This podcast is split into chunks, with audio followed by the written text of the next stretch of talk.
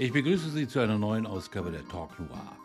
Mit mir am Mikrofon die Autorin Susanne Seigin und der Kritiker Markus Müntefering.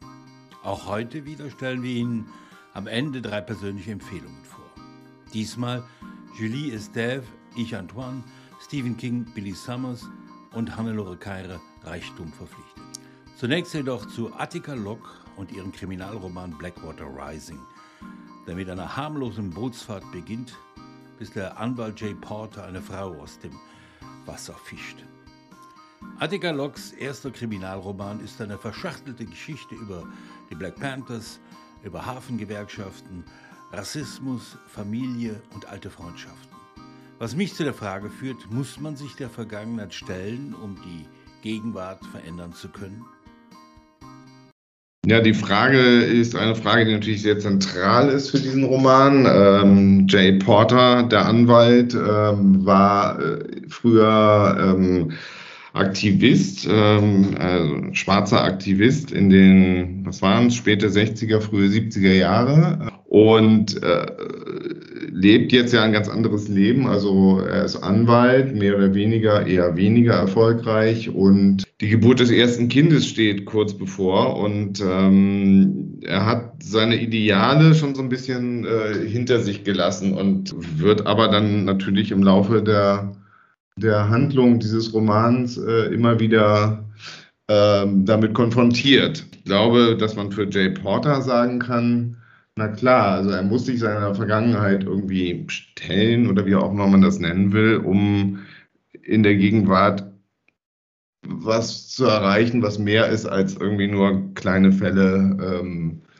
für Mandanten zu lösen. Da würde ich auch einhaken und ich sehe es so, also wenn man sich das anguckt, Jay Porter ist ja nicht so, dass er seine Ideale verraten hätte, sondern er hat aus Angst einfach ähm, sich entschlossen, anders zu handeln, weil er nämlich schon einmal auf Messers Schneide war, für längere Zeit verknackt zu werden. Und dieses Erlebnis, also dieses wie ein Wunder davor, nochmal gerettet worden zu sein, bewahrt ihn, also hält ihn ja davon ab, wieder so einzusteigen oder wieder in diesen Aktivismus zu verfallen.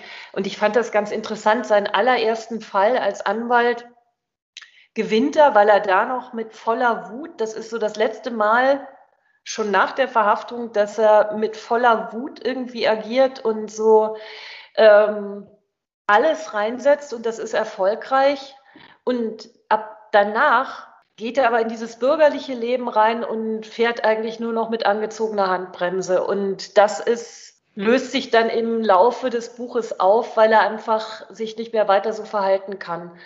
Und er muss sich, glaube ich, weniger seiner Vergangenheit stellen, sondern einfach der Angst, die ihn total einschränkt. Aber vielleicht ist das ja manchmal das Gleiche. Hm. Interessant finde ich ist die Tatsache, dass er ja eigentlich durch die familiäre Verbindung äh, wieder mit seiner Vergangenheit in, in Kontakt kommt. In der, der, der Geistliche ist ja äh, derjenige, der aus der Familie ihn bittet, ähm, seine Verbindungen zur Bürgermeisterin noch einmal aufkeimen zu lassen.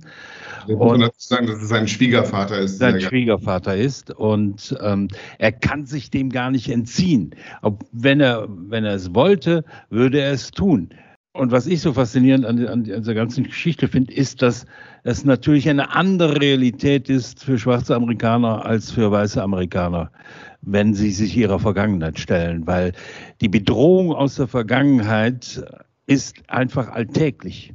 Ja, ich, ich meine, das finde ich jetzt auch das Interessante an diesem Buch. Also das, äh, das erzählt ja quasi auf, auf zwei Zeitebenen. Das heißt, irgendwie die ganze Vergangenheit äh, von Jay Porter wird da ja ähm, äh, dann minutiös ausgebreitet und das ist manchmal ein bisschen lang, aber es ist wahnsinnig spannend, weil ähm, ich zum Beispiel zwar wusste, dass es ähm, dass, dass es äh, vom FBI so gezielte Aktionen gegen ähm, politische Aktivisten gab, vor allem gegen schwarze politische Aktivisten. Aber ich hatte zum Beispiel noch nie von dem äh, Programm COINTEL Pro, also Counterintelligence Program, gehört, äh, was hier ja eine relativ wichtige Rolle spielt. Und habe das dann nochmal nachgeschaut und dann gesehen, dass es irgendwie tatsächlich 15 Jahre lang äh, aktiv war, dieses Programm. Ähm, Da wurden äh, politisch äh, unliebsame Menschen äh, überwacht, verfolgt, terrorisiert und diffamiert. Ähm, und zwar sehr gezielt äh, in einer geheimen Aktion tatsächlich. Und das, äh, da, da wird ja Jay Porter in gewisser Weise auch Opfer dieser, dieser Counter Pro-Geschichte. Und ich äh, fand das sehr, sehr, sehr spannend, wie sehr einen das dann so verfolgt zu werden traumatisieren kann und wie es dann sozusagen in der Jetztzeit, in der das Buch spielt, das ist ja 1981, dann äh, alles wieder hochkommt, weil ähm, er ja dieses äh, Verbrechen äh, beobachtet, äh, von dem nicht ganz klar ist, was das eigentlich für eine Art von Verbrechen ist und, und er dann plötzlich wieder verfolgt wird. Also er kriegt kriegt einen völlig neuen Paranoia-Schub und das äh, fand ich wahnsinnig spannend jetzt. Ja, also was ich da auch sehr spannend fand, ist einfach die Überlagerung A, von Geschichte, auch gerade was so schwarze ähm, Widerständigkeit angeht, also von der Bürgerrechtsbewegung, von der alten Bürgerrechtsbewegung, den alten Damen, Jay dann raushauen bei seinem ähm, Prozess als Black Panther, die einfach jeden Tag da sind und letztlich entscheidend dazu beitragen, dass er nicht in den Knast geht. Dann seine eigene Black Panther-Vergangenheit, dann irgendwann eine grandiose Szene fand ich, wie er zu seinem Schwiegervater fährt, der wiederum als Geistlicher auch in der Bürgerrechtsbewegung verankert ist, aber auch wieder für dieses gläubige Schwarze steht. Und dann sieht er diese schwarzen Dudes in ihrem Cadillac vorfahren, die so total schon so frühe Hip-Hopper sind und so dieses kleinkriminelle äh, Milieu darstellen. Und das ist eine Fahrt. Also es ist im Film wäre das grandios. Also so, das ist ganz toll gemacht, finde ich. Und da packt, also finde ich Attica Lock irre viel rein. Und die andere Seite ist halt diese totale Paranoia. Also dieses vollkommene, ich, äh, Jay kann niemandem mehr trauen, weil er immer wieder in seiner Aktivistenzeit einfach äh, übers Ohr gehauen worden ist oder es nicht weiß, was passiert ist. Das ist ja noch viel quälender. Er weiß nicht, wem er trauen kann, was passiert ist, wer ist einfach selber aus Angst ferngeblieben, wer hat ihn verpfiffen. Also das ist so, äh, gerät total ins Schlingern. Und das Einzige, was irgendwie relativ klar ist, ist, dass seine Ex-Freundin, die weiße Cynthia, die inzwischen die Bürgermeisterin ist, dass die immer schon eine abgefeimte Politikerin war, also von Anfang an. Also so äh, und wirklich alles kapert, was geht, um ihren eigenen Vorteil rauszuhauen. Ja, aber sehr interessant natürlich irgendwie, dass sie als Weiße ähm, ja dann äh, tatsächlich einfach die Möglichkeit hat, irgendwie, die war ja auch eine radikale Aktivistin in der äh, früheren Zeit und äh, hat es äh, relativ problemlos geschafft, dann eine straighte politische Karriere zu machen in einem Staat wie Texas. Ich glaube, dass der Roman, dass die Stärke des Romans die Verdichtung ist. Das heißt, ähm, das, was da an Geschichte vorkommt, wird nicht irgendwie so zeigemäßig äh, als Finger äh, in die Luft gereckt, sondern daraus entwickelt sie Figuren. Figuren wie die Bürgermeisterin, die so einen Marsch durch die Institu Institutionen macht, die man aber erst richtig begreift, wenn man auch den Hintergrund, die Vergangenheit, die Geschichte, auch diese, diese merkwürdige Liebesgeschichte, die da zwischen Porter und ihr abläuft, wenn man die beleuchtet bekommt.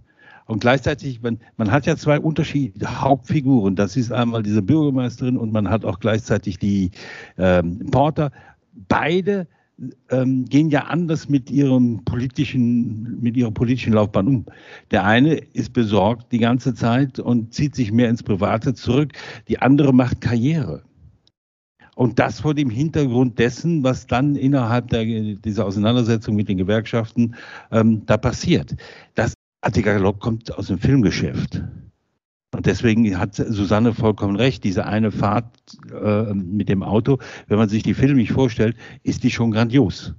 Und so gibt es viele, viele Sachen innerhalb ähm, dieses Romans, die einer anderen Dramaturgie oder einem anderen Plotaufbau äh, folgen, als vielleicht so der, der Paranoia- und Verschwörungskinos der 70er Jahre, weil ähm, die Ausgangssituation erinnert verdammt an Blow Up, den Antonioni-Film. Ähm, nämlich man beobachtet irgendwie vielleicht einen Mord, man kann den aber nicht einordnen und man weiß überhaupt nicht, was für, was für Folgen das haben wird. Und es bleibt ja auch lange völlig unklar, was da eigentlich wirklich passiert ist. Und ähm, dann, äh, und dann entwickelt sich eben diese, diese, dieses Gedankenkarussell irgendwie, was Kopf, wenn man das liest. Äh, das schafft sie richtig gut. Wenn dann diese Frau und die Schüsse fallen und so weiter, das ist noch, noch klassischer Kriminalroman. Ne? Bis dann. Und dann, ich rede immer von einer Verdichtung, ähm, geht diese, diese Erzählweise immer, immer tiefer in, in eigentlich eine Lebenssituation von Leuten, die die auch innerhalb einer Gewerkschaft sich nicht einig sind und alle sind sie nur dabei, irgendwie andere zu überzeugen. Aber ja, oder über den Tisch zu ziehen. Ne? Oder, also, oder einfach in die Parade zu fahren. Also das sehe ich gerade bei Cynthia zum Beispiel. Also wie, die macht es ja zweimal. Also die fährt Jay ja, also oder beziehungsweise sie fährt einmal Jay in die Parade, als er seine große Rede als Aktivist halten will und sie plötzlich auf die Bühne kommt und eine komplett andere Story hochzieht und dadurch eigentlich eine Prügelei auslöst, die das Ganze ins Chaos stürzt. Und dann bei diesem Gewerkschaftstreffen schafft sie es ja auch. Also eigentlich in einer kritischen Situation, wo für die Schwarzen alles aufs Spiel, auf dem Spiel steht, die mit Peanuts eigentlich einzufangen, weil sie einfach so super geschickt ist. Und da frage ich mich, also dieses Bild, auch wie sie geschildert wird, also mit der blonden Helmfrisur und so und stark geschminkt. Ich frage mich da immer, was das beim, Amerika also beim Amerikaner, bei einem amerikanischen Publikum auslöst. Also ich hatte sofort Hillary vor Augen. Also so äh, diese Demokratin, die dieses ähm, ja letztlich Lavieren zwischen früher mal radikal und jetzt eben letztlich äh, also das ähm, nette Gesicht der Republikaner oder da, also das ist wirklich erschütternd eigentlich dieser also und deshalb auch dass die als Demokratin in Texas durchkommt das ist ja nur die Oberfläche. Also de facto ist die ja längst auf der anderen Seite und ja also das fand ich super spannend und was ich auch toll fand was wieder ins filmische rübergeht ist wie stark sie dann eigentlich auch mit Musik arbeitet, was ja im Roman dann auch wieder schwierig ist, wie oft Musiktitel wachgerufen werden oder auch Essen. Also äh, wie, wie, wie oft sie das beschreibt, was, was gegessen wird oder wie sehr das Heimat einfach vermittelt. Also jetzt ohne Kochrezepte natürlich, äh, nicht. ja, meistens ist es ja Hühnchen. ja. So aber, will, aber ganz mal ehrlich, hat euch das nicht aufgeregt? Also wie sie dann immer so tut, als hätte sie Verständnis, als wäre sie ja eigentlich auf Seiten der Gewerkschaft, als wäre sie ja eigentlich auch auf Seiten von Porter.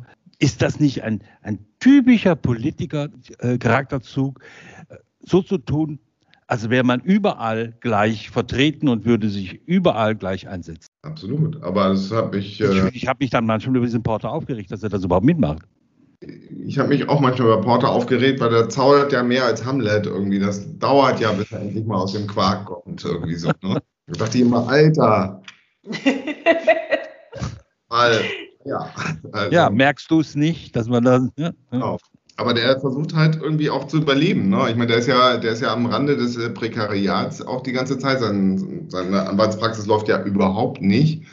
Ist ja auch interessant, da bekommt er irgendwann dann so eine Art Schweigegeld in die Hand gedrückt, äh, ohne dass er genau weiß, worüber er eigentlich schweigen soll. Diese 25.000 Dollar, die sein Leben jetzt grundsätzlich ändern könnten. Und er ist dann ja auch völlig hin und her gerissen. Also einerseits will er das Geld eigentlich nicht haben, andererseits beginnt er damit, das auszugeben. Äh, ja, ja, ja. So, völlig äh, inkonsequent, ne? Ja, ja, ja, aber genau, weil er weiß nicht, wo er steht. Ähm, und äh, diesen Weg muss er dann ja machen, irgendwie in, in der eine Position zu finden in dieser Welt, in dieser Welt, in dem ja auch so Sachen gesagt werden wie die Hafenarbeiter, es geht ja hier um diesen Hafenarbeiterstreik, der ansteht, ähm, was ein sehr großes Thema da ist, was glaube ich, weil es nämlich auch irgendwie die Ölindustrie äh, betrifft, ähm, weil das ist ja das, das unterschwellige Thema und äh, die Hafenarbeiter sagen, wird ihnen dann irgendwann gesagt, die wollen keine Revolution, sie wollen mehr Geld und das ist glaube ich wichtig, weil wir sind ja im Jahr 1981. Und das Jahr 1981 ist das Jahr, in dem die Reaganomics begonnen haben. Also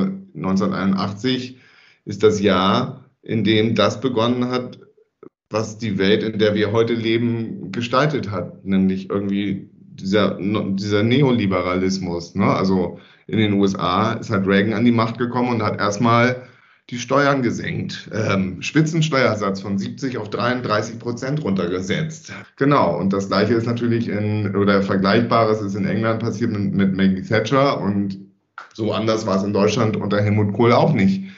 Diese Zeit irgendwie, das finde ich super, dass sie das so aufnimmt, wo du wo es viel schwieriger ist inzwischen geworden ist, nämlich 1981, als es noch Ende der 60er war, wo, wo der Rassismus und die, diese Art von, ich würde schon Kriminalität nennen, mit, wie mit irgendwie Minderheiten umgesprungen wird, viel offensichtlicher war als jetzt.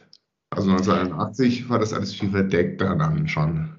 Ja, aber da finde ich dann auch wieder, das führt wieder zurück zu dem, was Wolfgang am Anfang erwähnt hat, mit die ursprünglich, das ursprüngliche Szenario ist, mit dem der, die, die Story beginnt, nämlich ähm, Bootsfahrt und man hört vom Ufer her eine Frau schreien, es fallen Schüsse. Klassische äh, Krimi-Situation und eigentlich ist die Situation ja auch, der edle Mann möchte die Frau retten. Also er zieht sie dann ja auch aus dem Wasser und also das wäre eigentlich auch so eine klassische Geschichte, wie man sie aus dem Noir, auch aus den 30ern kennt. Und genau dann kehrt sich das aber um in so einer 80er Jahre Geschichte, also früh 80er Jahre Geschichte mit, es geht eigentlich gar nicht, die Frau ist gar nicht das Opfer, es geht nicht um eine Vergewaltigung, sondern es hat einen komplett anderen Hintergrund. Es geht um Wirtschaft, es geht um Geld.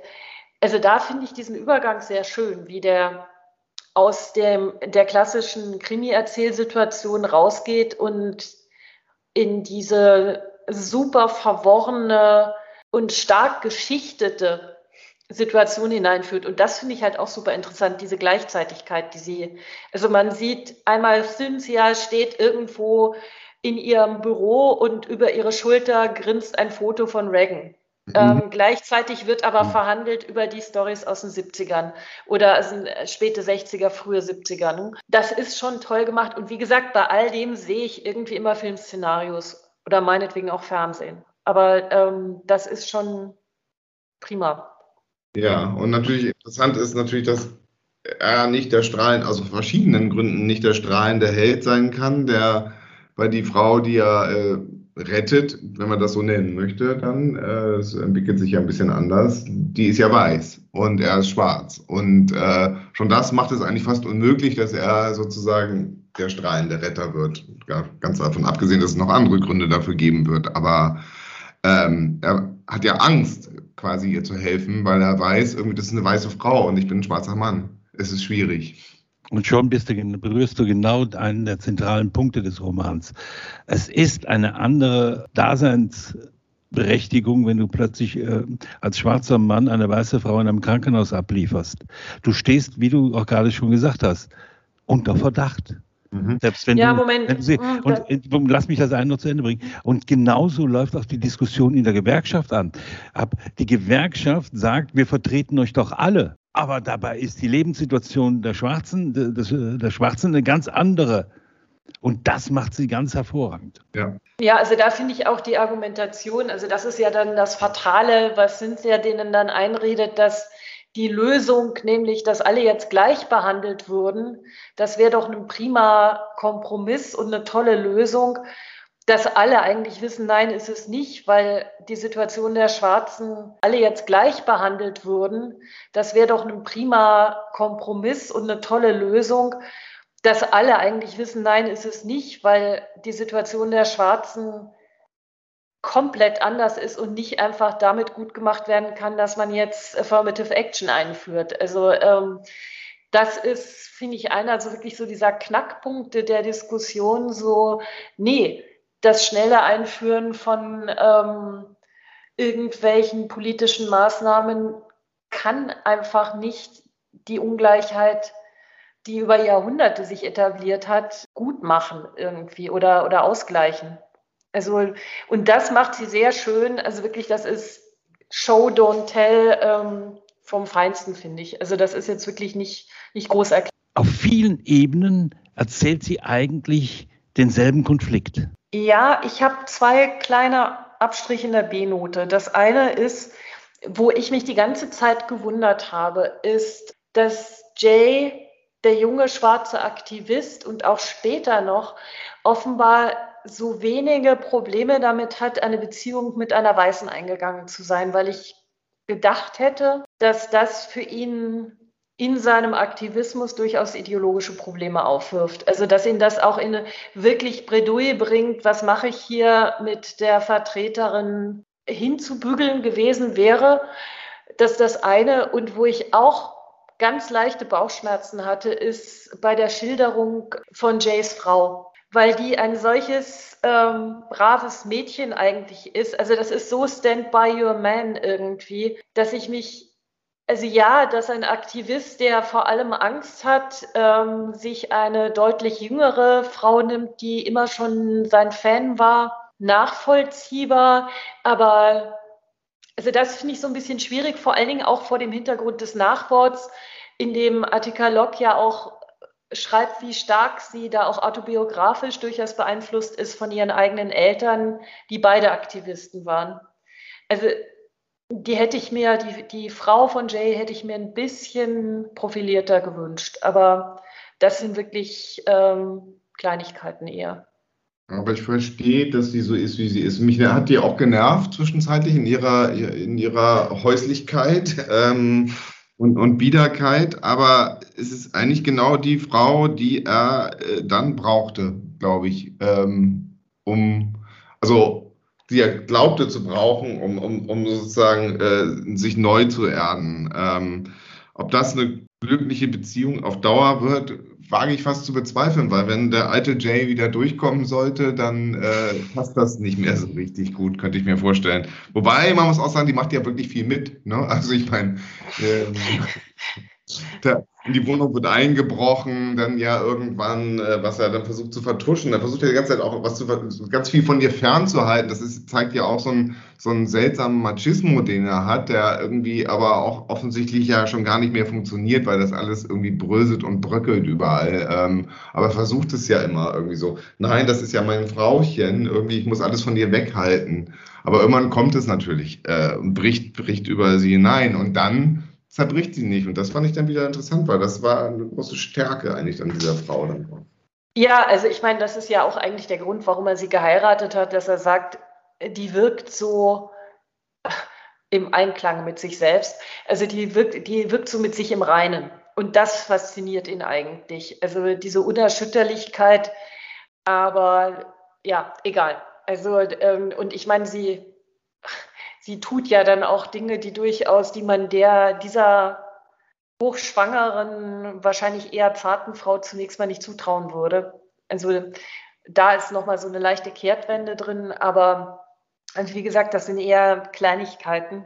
Also ich denke, dass dieses, dieser eine Punkt, wo du sagst, ein schwarzer Mann, eine weiße Frau, das Ganze kommt ja aus den 70er Jahren heraus, aus einer Studentenbewegung und aus einer Umsturzbewegung, wo man immer noch dachte, alles ist möglich und alles äh, äh, und wird dann plötzlich an, an den 80er Jahren gerieben, wo dann plötzlich alles anders aussieht, wo das Geld, wie, der, wie er schon schön äh, dargestellt hat, eine ganz andere Bedeutung bekommt.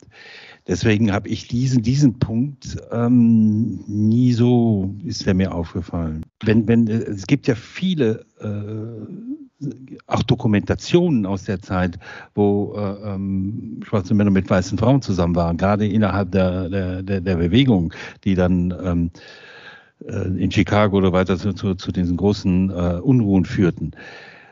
Die zweite Geschichte ist, was mit, mit der Ehefrau, ich da glaube, da hat der, hat der, der, der Markus vollkommen recht, der war auf der Suche nach so einem Island wenn er mit einer, mit einer weiteren Aktivistin zusammengeblieben wäre, hätte er kaum so sich so zurückziehen können und, und heile Welt spielen können.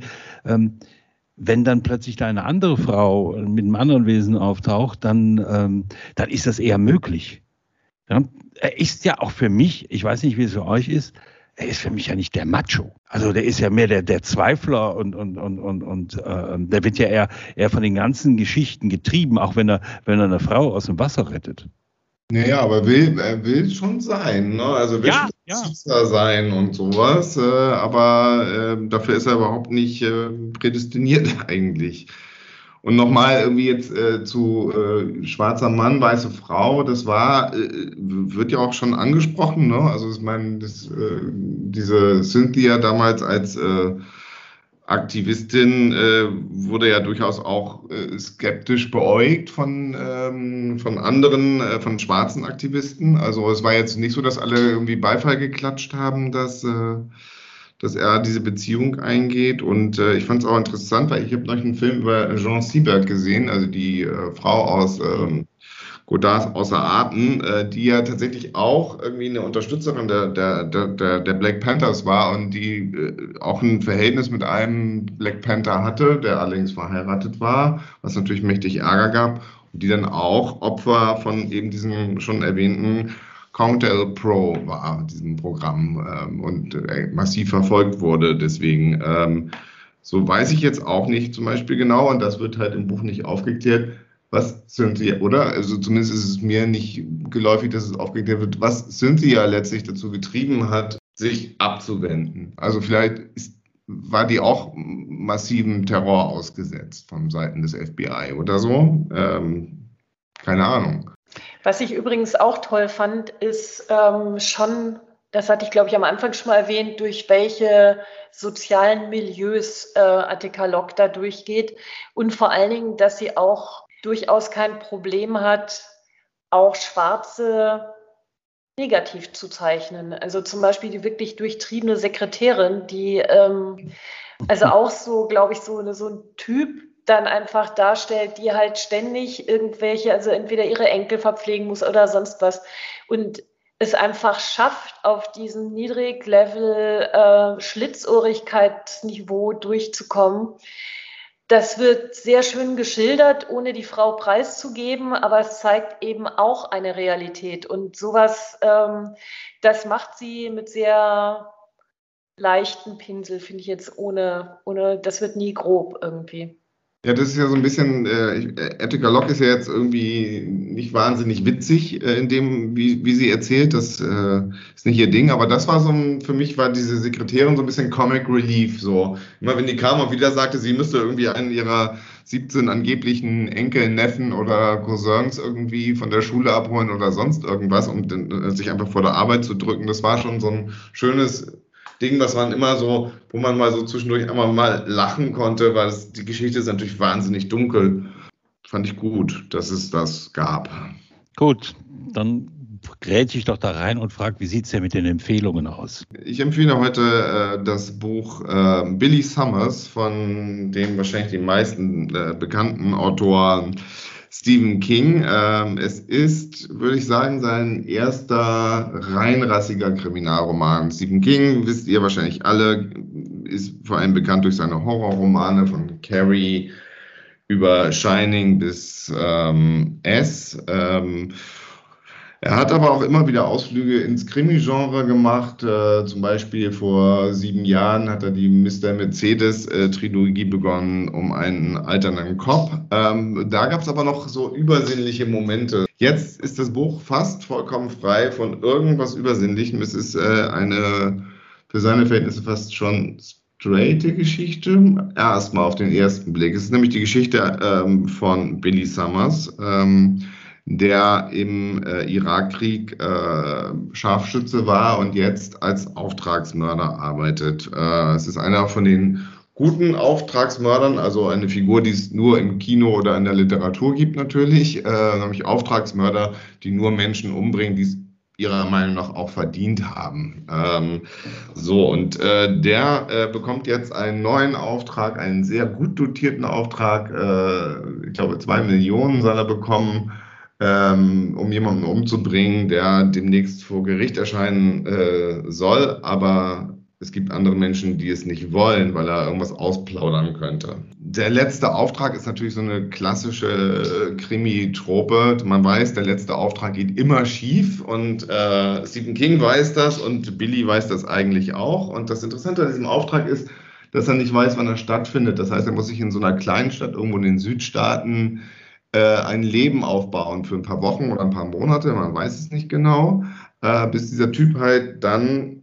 vor, auf, der, auf, auf dem Weg ins Gericht ist, äh, wo er ihn erschießen soll von einem Büro aus. Das erinnert natürlich ein bisschen an Lee Harvey Oswald und den Kennedy-Mord. Ähm, aber interessant ist, wie er sich erstmal dieses Leben aufbauen muss. Ähm, nämlich, er geht jeden Tag ins Büro und zwar unter der Prämisse, er sei ein Schriftsteller, beziehungsweise ein angehender Schriftsteller, der seinen ersten Roman schreibt. Und das tut er dann auch, einen autobiografischen Roman.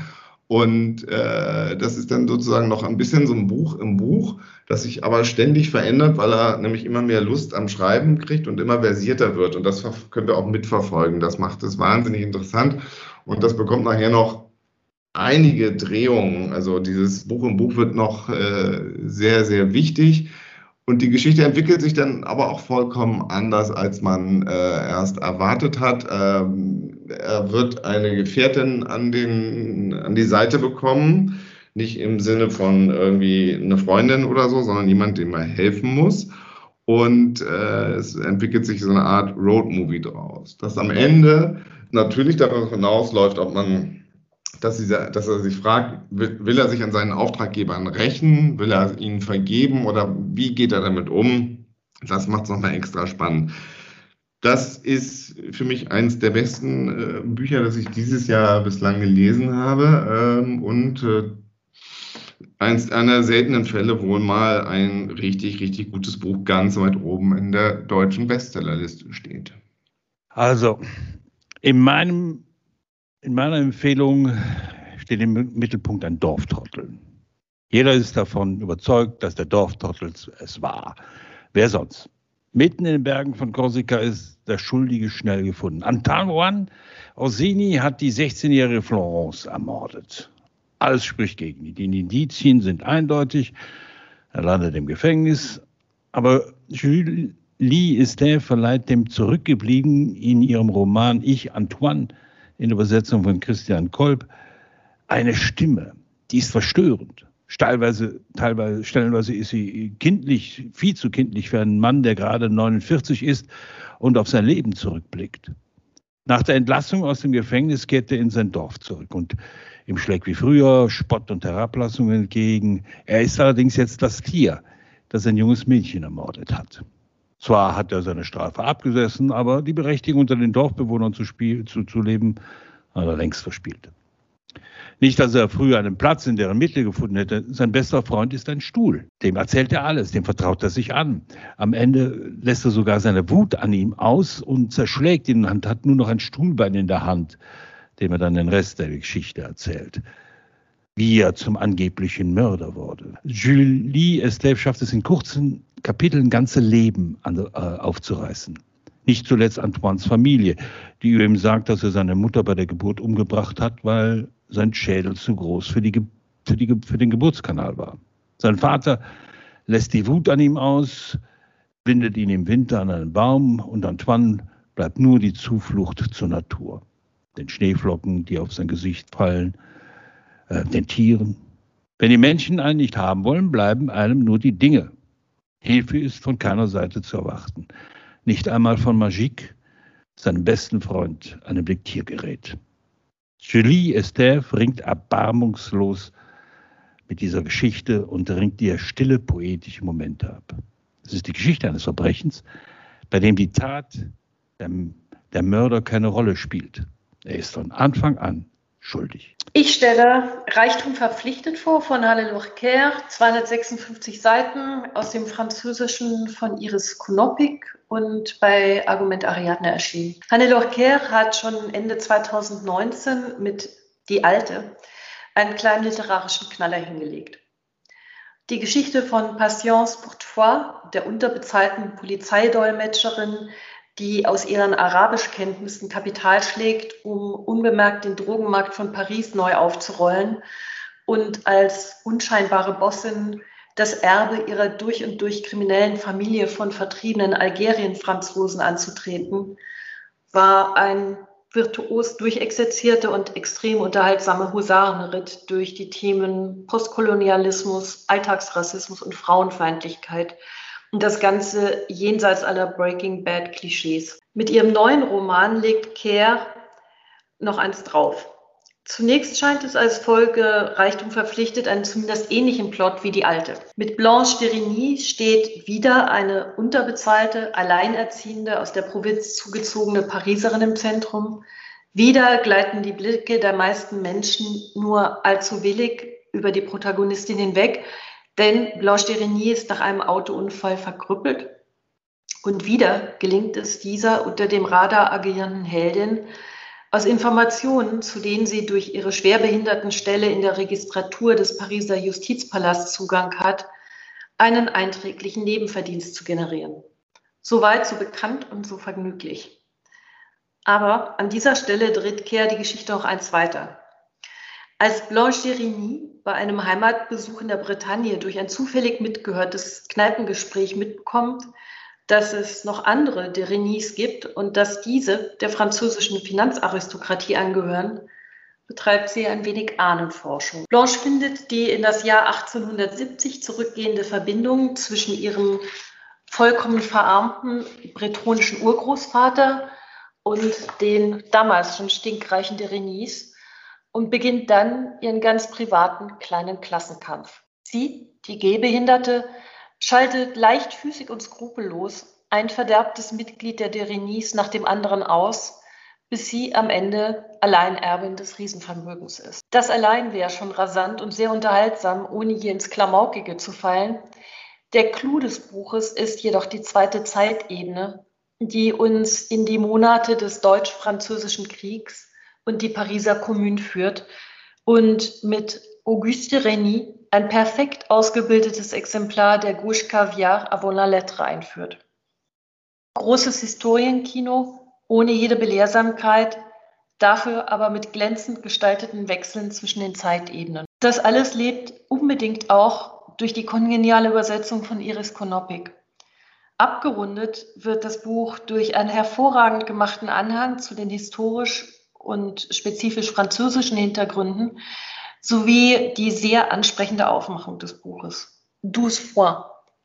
Dann bleibt mir zum Abschluss nur noch ein kleines persönliches Wort und ich empfehle hier noch außer der Reihe das Buch von Susanne Seigen, das gerade erschienen ist und Crash heißt.